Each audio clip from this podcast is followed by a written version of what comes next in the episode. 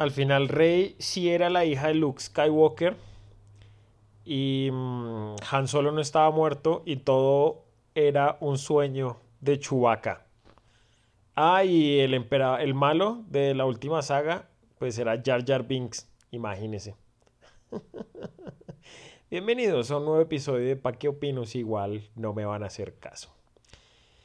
Y hoy puede ser fácilmente el episodio más mediocre que hemos grabado en toda nuestra historia. Así que ténganse, ténganse.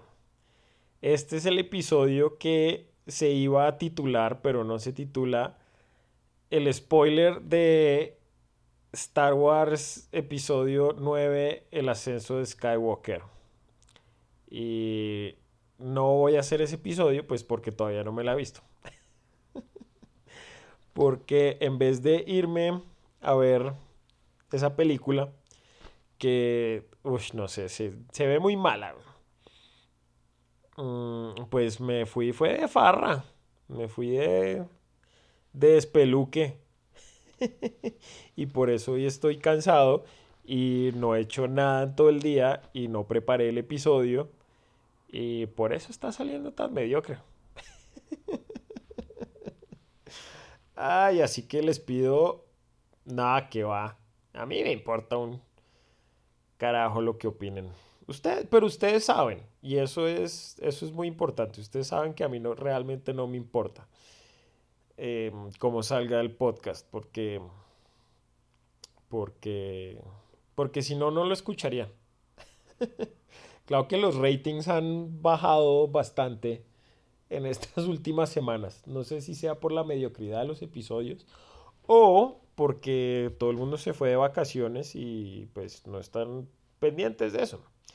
Pero ya cuando vuelvan de vacaciones se desatrasarán y escucharán esos grandes eh, capítulos que hemos tenido estos días y esta mediocridad, este pedazo de basura que estoy grabando hoy. Entonces, hoy estoy transmitiendo en vivo y en directo. No, mentiras, en vivo y en directo. No, pero hoy estoy grabando desde mi cama. Así de perezoso estoy hoy. estoy, sí, grabando desde la cama. Hoy no me paré en todo el día.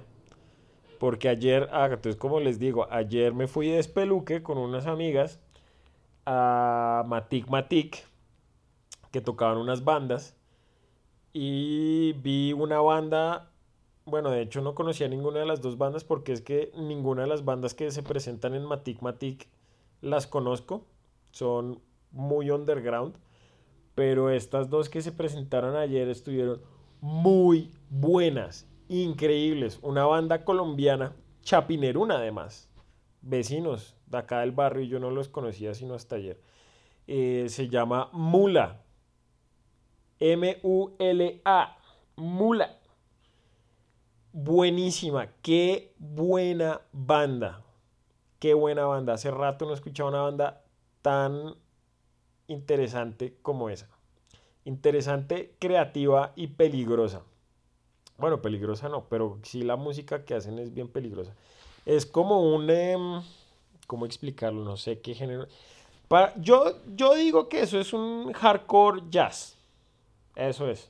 Sí, porque hacen harto ruido, gritan, eh, tienen guitarras pesadas con harta distorsión, pero también tienen dos saxofones y las melodías son muy interesantes. También tienen un man que tienen un uno de los músicos pues hace la parte electrónica, no es DJ porque no estaba ahí mezclando ni nada, sino tiene como el compu y Mm, y tenía un control de PlayStation.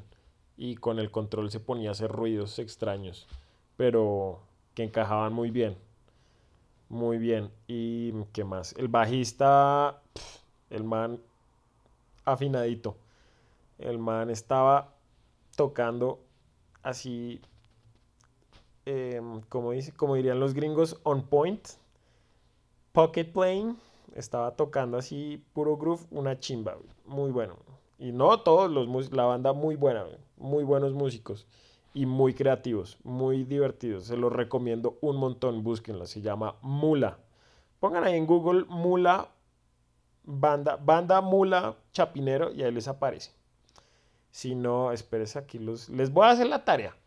Métanse a mulamusica.bandcamp.com y ahí pueden escuchar, creo que ahí pueden escuchar alguna de la música de ellos para que entiendan un poquito el, estilo. Y mm, me gustó tanto que les compré el disco, el último disco que están estrenando que se llama Matacesos. Matacesos y tiene una canción que se llama El Rey.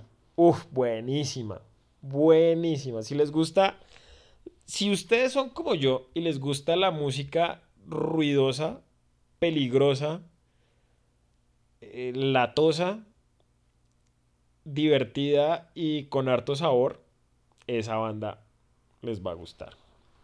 Mm. Porque eso es lo chévere, o sea, tenían esos, todos esos elementos como de hardcore y de jazz, pero ahí en el fondo se les sentía, se les notaba como el, saborcito tropical, ahí como, como por allá al fondo, así unos airecitos de champeta y de melodía latina, así como, como José José o no sé qué cosas, pero buenísimo. Buenísimo, buenísimo. Ultra recomendado. Esa es la banda de la semana. Mula. Y el disco se llama Matacesos. Y después tocó una banda francesa que se llama Ni. Ni, Ni, Ni. Como los caballeros que dicen Ni.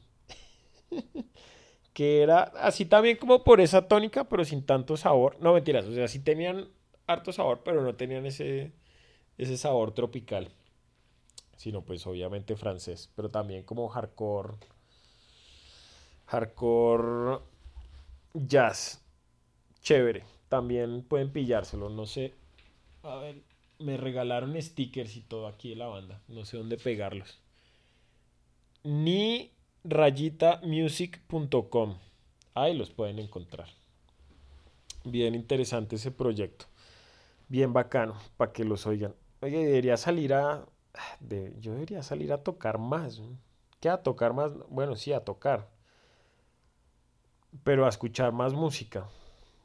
No, y también a tocar. Yo en la universidad estaba en una banda con unos amigos em, que es medio chistosa. Bueno, no es medio chistosa la historia, pero mm, mis amigos, ellos dos tocaban guitarra y siempre habían intentado formar una banda pero nunca encontraban baterista. Era como, o no, cada vez que encontraban un baterista, algo pasaba. Era como Spinal Tap. El baterista en mitad de concierto explotaba o algo así, o se desaparecía, o se enfermaban, o no sé, pero nunca encontraban baterista. Hasta que un día yo les dije, como, no, pues yo toco batería. Me ¿en serio? No, pues toquemos ahí un rato a ver qué. Y, y pues creo que habían pasado un montón de bateristas muy malos o sea, imagínense, peores que yo. Yo que siendo el, el colmo de la mediocridad, pero pues ahí como que podía llevar el ritmo, no me perdía tanto y podía hacer un par de fills bacanos. De cuando en vez, pues les di, me, me dieron como no, apenas. Y ahí comenzamos a tocar y duramos harto rato y íbamos ahí a ensayar y hacer ruido y lata. Y tocamos, nos presentamos una vez por allá en un bar en la 46 con séptima. Estuvo bacano ese toque. Yo creo que ese toque está en YouTube. Si lo encuentro, ahí está. Si lo encuentro, voy a hacer una playlist como las que he subido, como las dos que he subido ahí al canal en YouTube. Para los que no saben, pues en YouTube eh, tengo las, los episodios, pero también estoy intentando hacer playlists. Hay dos playlists, una que fue del paro del 21 de noviembre y otra que fue en... ¿Se acuerdan del chiste de Rodríguez? Pues entonces se me ocurrió que en honor a Rodríguez iba a hacer una playlist con canciones que el título fuera con nombres de personas. Entonces tengo esas dos playlists. Y si encuentro esos videos en YouTube, que no son tan fáciles de encontrar, pues subiré esa playlist del toque de una pésima grabación de una banda que era más pasión, menos técnica. y que estaba tocando muy borracha ese día, de la cual yo hice parte. Ay, me hace, me hace un Me hace un montón de falta tocar. Entonces, no sé, si alguien quiere, si alguien también está desparchado, tiene tiempo y quiere tocar, hacer ruido, pues avíseme. O si necesitan un baterista que sea bien ruidoso, bien, bien em, salido de ritmo, pero, pero que hace harto ruido. Ese soy yo. Llámenme. O si saben de alguien que, estén buscando que esté buscando baterista, pues aquí estoy yo. Mm, ¿Qué más quería hablar? Pues sigamos hablando de Star Wars. No mentiras de Star Wars, no. No mentiras, si hablemos de Star Wars, pues he estado leyendo, me, he estado leyendo en internet que, que no le han dado tanto palo, pero que sí está mala. O sea, pasó pasó lo opuesto de lo que pasó con la anterior, que los críticos habían dicho que es muy buena, pero toda la audiencia dijo que era muy mala. Esta está al revés. Todos los críticos están diciendo que está muy mala, pero la audiencia está diciendo que está buena. ¿Y cómo sé eso? Pues porque hay una página, hay un portal en internet que se llama Rotten Tomatoes, tomates podridos, que, que sí es un portal de internet sobre películas y tienen un medidor de qué tan buena o qué tan mala es una película, pero solo... Ah, pero entonces tienen dos, dos medidores, el de los críticos y el de la audiencia. Y tienen un algoritmo ahí para calcular el porcentaje de qué tan buena es una película o una serie. Y yo nunca lo he entendido porque es, no sé, nunca me he tomado el trabajo de saber cómo, cómo lo hacen.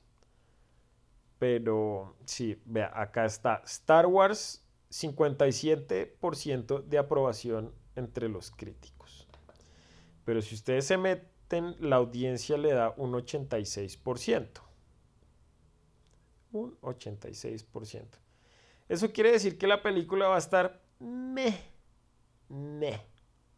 Porque si lo promediamos entre los críticos y la audiencia, pues queda en un 70 y... no, Sí, 72%.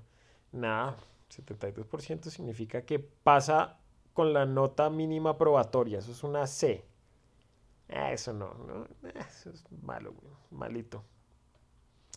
Pero igual voy a ir a perder mi tiempo y mi dinero viéndola. A menos de que esté pirata. No, pero dije que no iba a patrocinar la piratería en internet. Pues sí, voy a ir a verla pero va a ser muy mala. La que sí me he estado viendo, que me ha parecido bacana, fue la serie que sacó Disney, que es así, me la estoy pirateando, porque pues acá no ha llegado Disney Plus, entonces la única manera de vérsela es pirateada. Y ha estado bacana porque es como un spaghetti western en, en el espacio. Y, y lo chévere es que cada capitulito es como una aventura en el viejo este, pero en el espacio. Y está bien jalada la serie, está divertida. Si pueden, véansela. Está recomendada.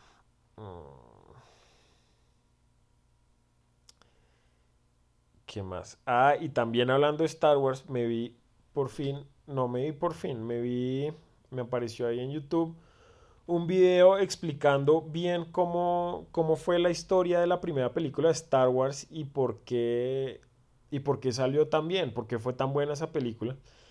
Y la historia va más o menos así. Pues les voy a decir la verdad, ¿por qué Star Wars, la primera y la segunda película son tan buenas? Pues muy sencillo, porque es que la primera película no la hizo George Lucas. La primera película, bueno, sí la hizo George Lucas, pero ¿Saben quiénes estaban diciéndole a George Lucas qué hacer? Steven Spielberg y Brian De Palma. Esa es la verdad. Se supone que la historia va más o menos así. George Lucas hizo, grabó, escribió el guion de la historia y se lo, se lo aprobaron y le dijeron que, como bueno, sí, hágale, arranque ahí produzca su, haga su peli. Y mm, a nadie le gustaba el guion. Entonces su esposa de esa época que se llamaba... Mm, ay, no me acuerdo. Mm, Meredith, creo que Meredith Lucas se llamaba. No sé. No me acuerdo. Búsquenlo en internet. Pero su esposa de esa época le decía como, oiga, no, es, está muy mal, muy mala. Oye, usted es muy malo contando historias, ¿cómo es posible? Y le hacía bullying. Y le... y, entonces ella era la que le, le, le, corregía los borradores y le decía, cámbiele esto, métale esto, trin, no sé. Y ahí más o menos como que logró forjar un, un guion decente. Y entonces fue y grabó la película, hizo un primer corte. Y ese primer corte se lo mostró a sus amigos Steven Spielberg y Brian De Palma. Y los manes le dijeron como, oiga, no, esa película está re mala, ¿usted en qué está pensando? Dios mío. El, se supone que la famosísima primera escena, la escena que abre Star Wars, que es el, el, donde sale ese texto que explica la, la película, parece que la primera era un larguero, eso era una novela completa, leerse esa vaina que más o menos eran como unos 10 minutos así leyendo lo que pasaba y daba un montón de detalles que uno dice como, pero esta vaina qué, o sea, ¿qué, qué voy a ver? Y la película arrancaba y comenzaba a cortar entre la historia de Luke y la historia de Leia y no sé qué, y no estaba nada conectado, o sea, no era nada coherente. Y entonces Brian De Palma le dijo como, mire, ¿sabe qué? No, mentiras, no le, no le dijo. Le dijo como, oiga, esa vaina, esa, esos títulos del comienzo, hermano, yo no sé usted en qué está pensando. Y entonces George Lucas le dijo a Brian De Palma, ay, pues, pues ¿sabe qué? Si le parece tan malos, escríbamelos usted. Y Brian De Palma le dijo, pues ¿sabe qué? Sí, se los voy a escribir. Y entonces la primera apertura de la Guerra de las Galaxias la escribió Brian De Palma. Brian De Palma, ¿qué más dirigió? Brian De Palma fue el que dirigió... ¿Qué dirigió? Scarface es de Brian De Palma. Y Nikita. Y qué más, no, Brian De Palma es duro.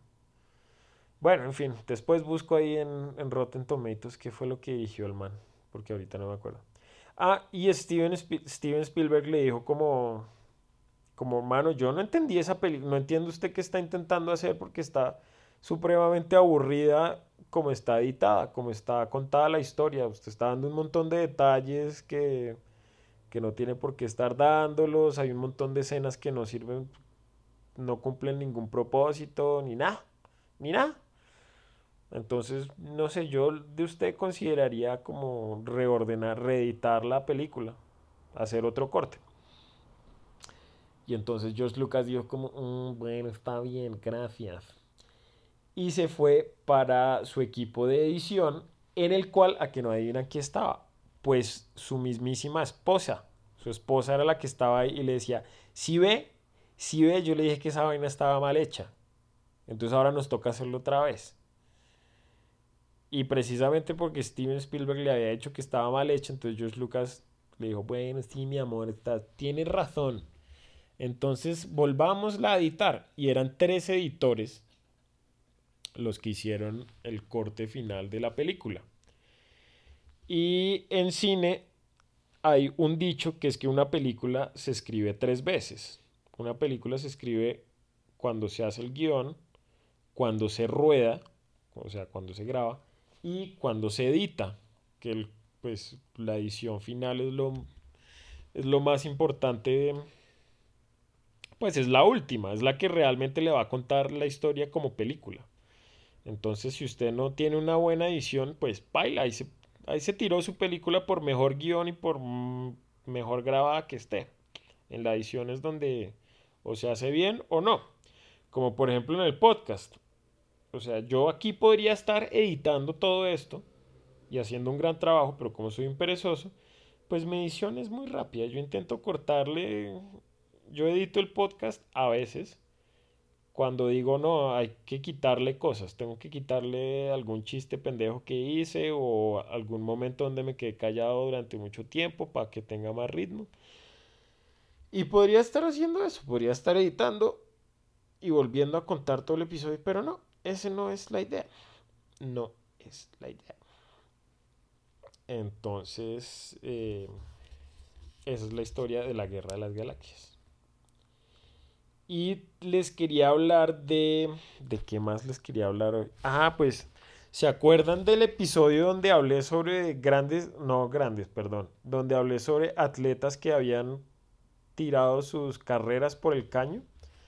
Pues hoy, en mi infinita pereza, estaba leyendo, a mí, a mí hay una página de, de escalada que me gusta, un portal de escalada, un portal en internet que se llama 8A.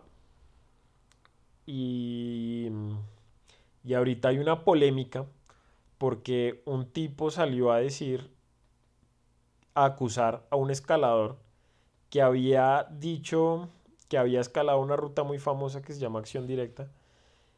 Y salieron a decir que no, que el tipo está diciendo mentiras, que eso no tiene pruebas y no le creemos y, y se armó polémica.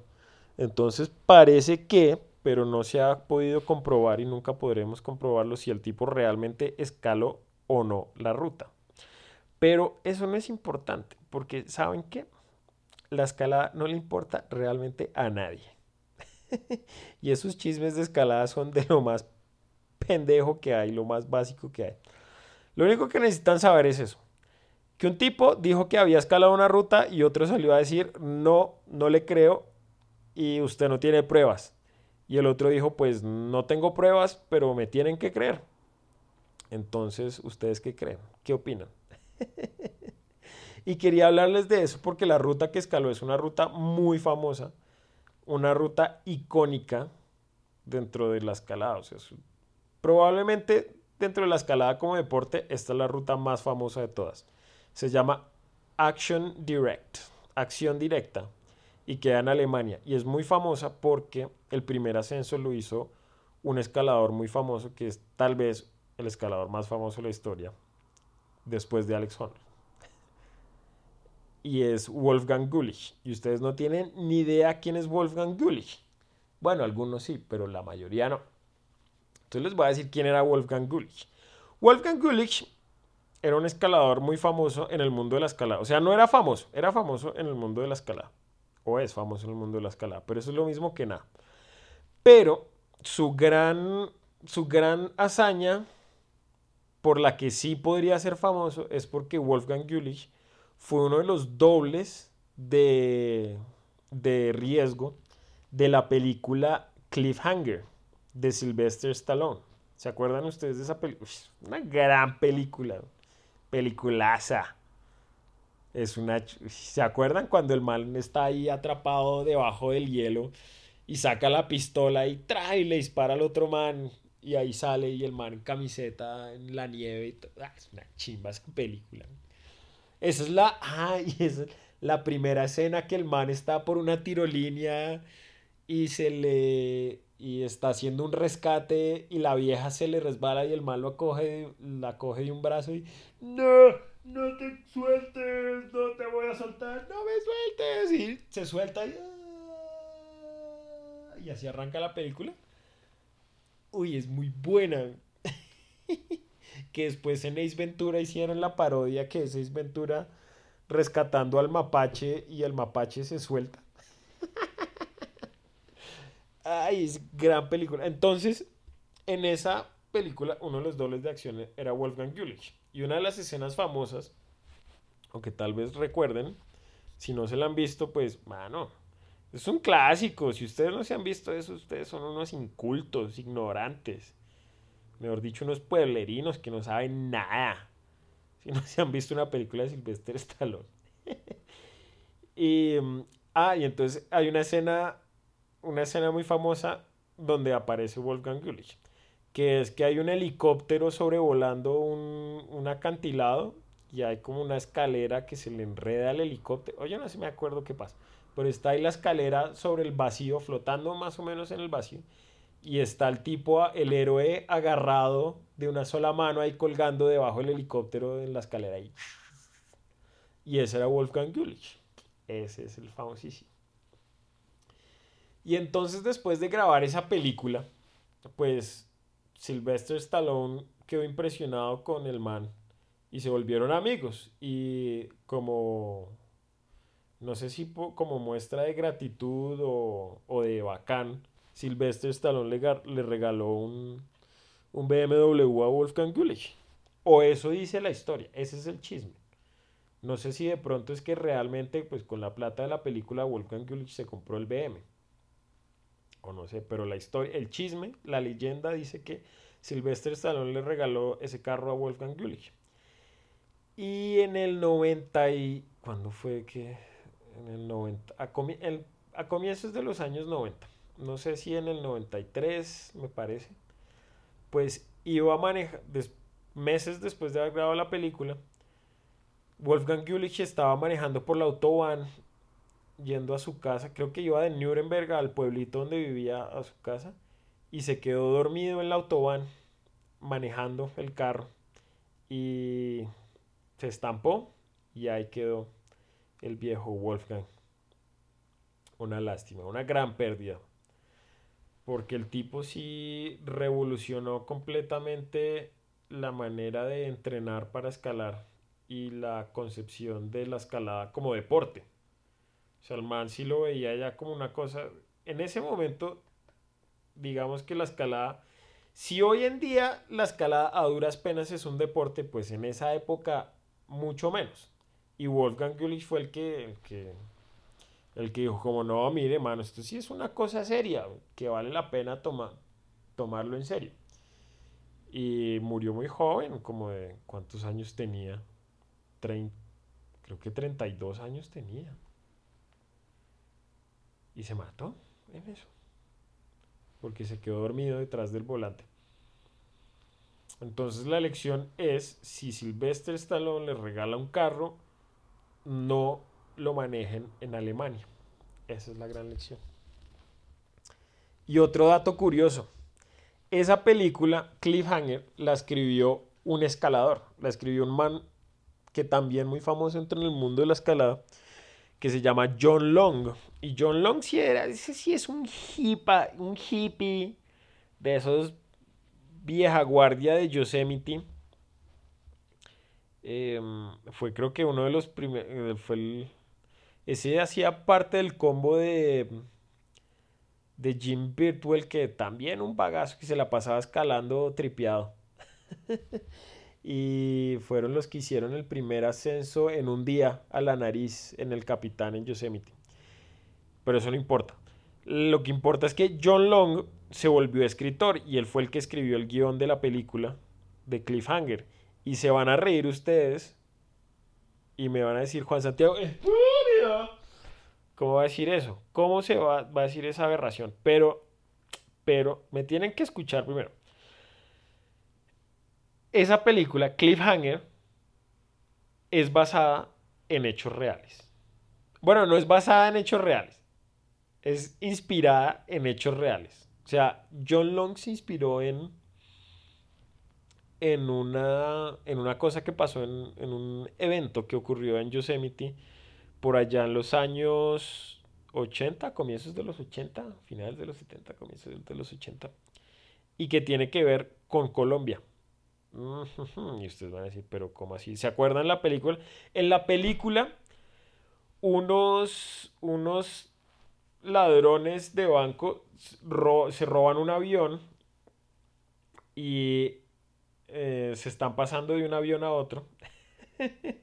y están pasando el dinero que se robaron de un avión a otro y en esas el avión no sé si se cae o el fin es lo que pasa es que se les cae la plata allá en un en una en las montañas. Y entonces pues está Sylvester Stallone que es el ranger del parque y es el escalador y el chacho y el duro y el berraco. Y él es el que encuentra las maletas y la plata y entonces ahí los, los ladrones, los terroristas, los terroristas eh, Van a buscar la plata y Stallone es el héroe y los mata a todos mientras salva a la chica. Esa es la, es la historia de la película.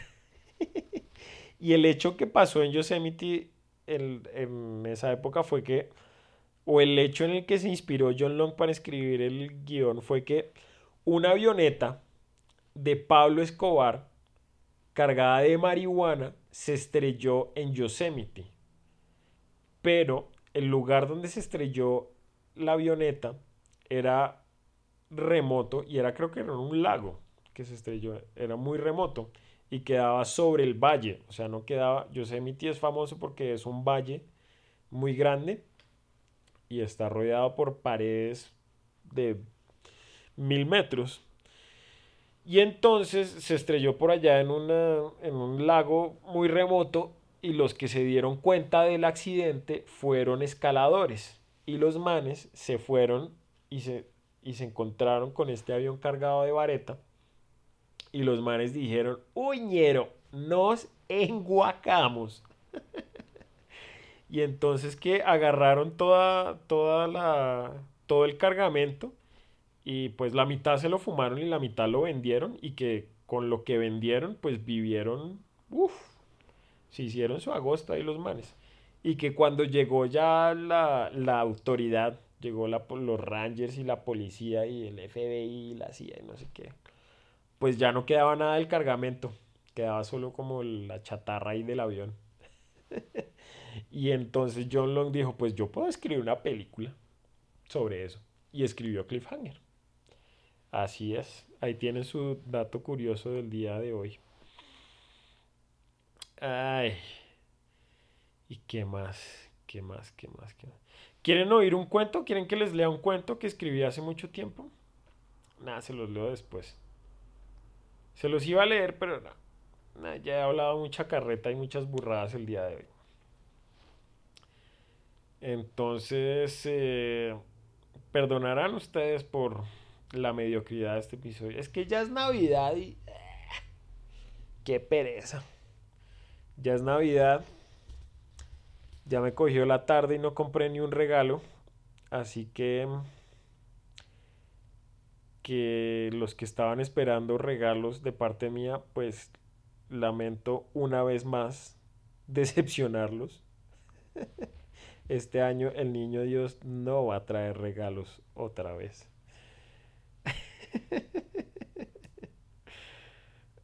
Ay, pero algo me inventaré. Mm, es que no, ya es Navidad, ya. Este, ya se acabó este año, ya no se hizo nada. Este año no se hizo fue nada. Oiga, y el próximo episodio es sale cuando sale al aire el 25 de diciembre, que es jueves. pucha, ¿qué voy a hacer? Dios mío, no he terminado este episodio y ya me estoy preocupando por el otro. Pero no, no, les, les juro y les prometo que el próximo episodio va a ser mejor que este.